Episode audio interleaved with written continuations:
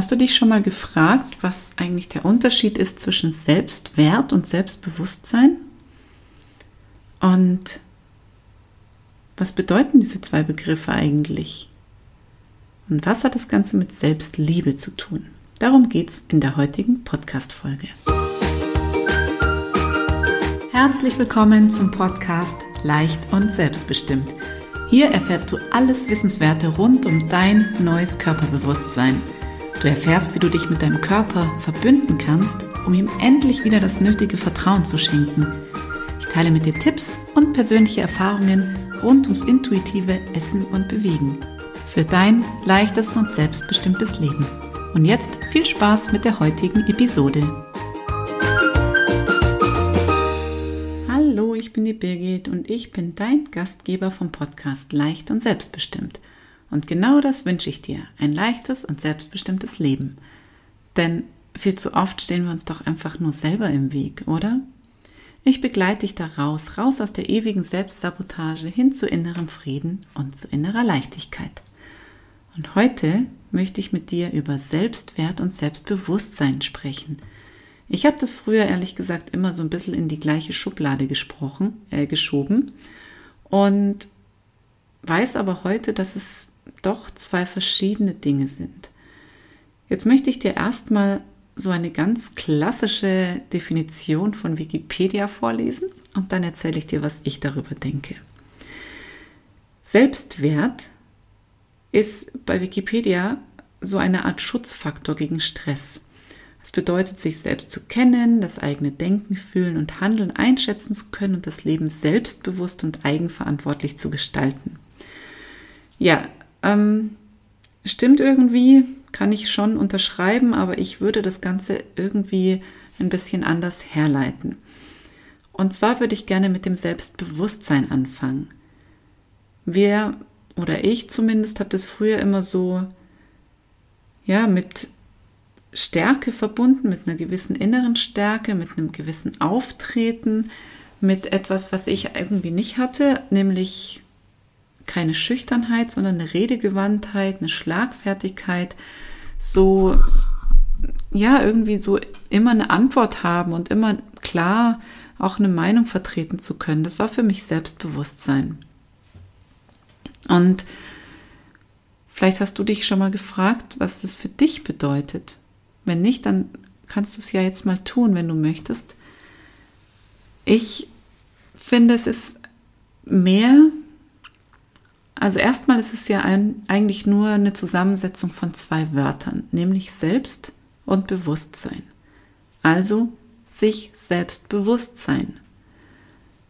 Und jetzt noch mal eine Frage an dich. Bist du dir denn dessen bewusst, wer du bist? Also ja, du, ganz du selbst. Was macht dich aus? Und wo liegen auch deine Stärken und deine Schwächen?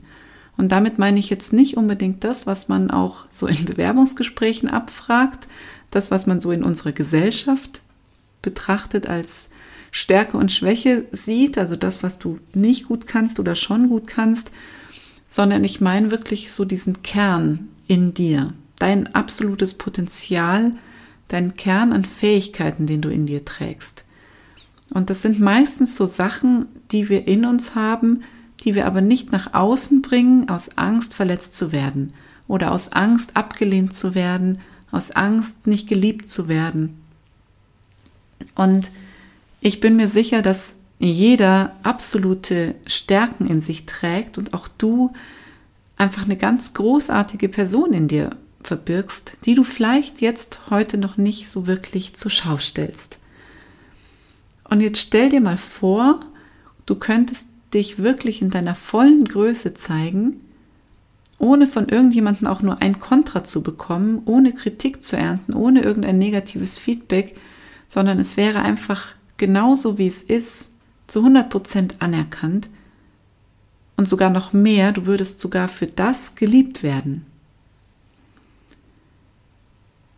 Und dieses Selbstbewusstsein heißt für mich wirklich diese innere Stärke zu kennen zu wissen, was sich in einem verbirgt, welches Potenzial sich da verbirgt und es am Ende natürlich dann auch nach außen zu tragen. Selbstbewusstsein, sich Selbstbewusstsein.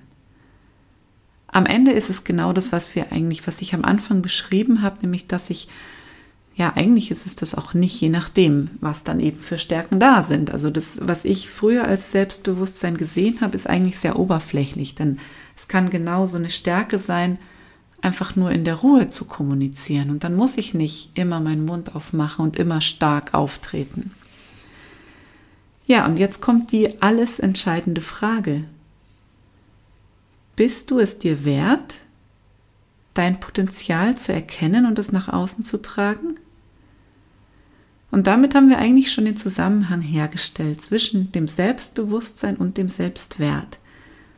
Denn wenn du es dir wert bist, deine Größe zu zeigen und wirklich auch dein volles Potenzial zu leben, dann hast du zwei riesengroße Joker in deinem Leben gezogen, würde ich sagen. Bist du es dir wert, deine Größe zu zeigen und auch dein volles Potenzial zu leben? Und bist du es dir auch wert, für dich selber einzustehen und deine Meinung zu vertreten und für dich zu sorgen? Bist du es dir wert, vielleicht auch mal Nein zu sagen, wenn du weißt, dass es für dich wichtig wäre? Ganz egal, was die anderen sagen.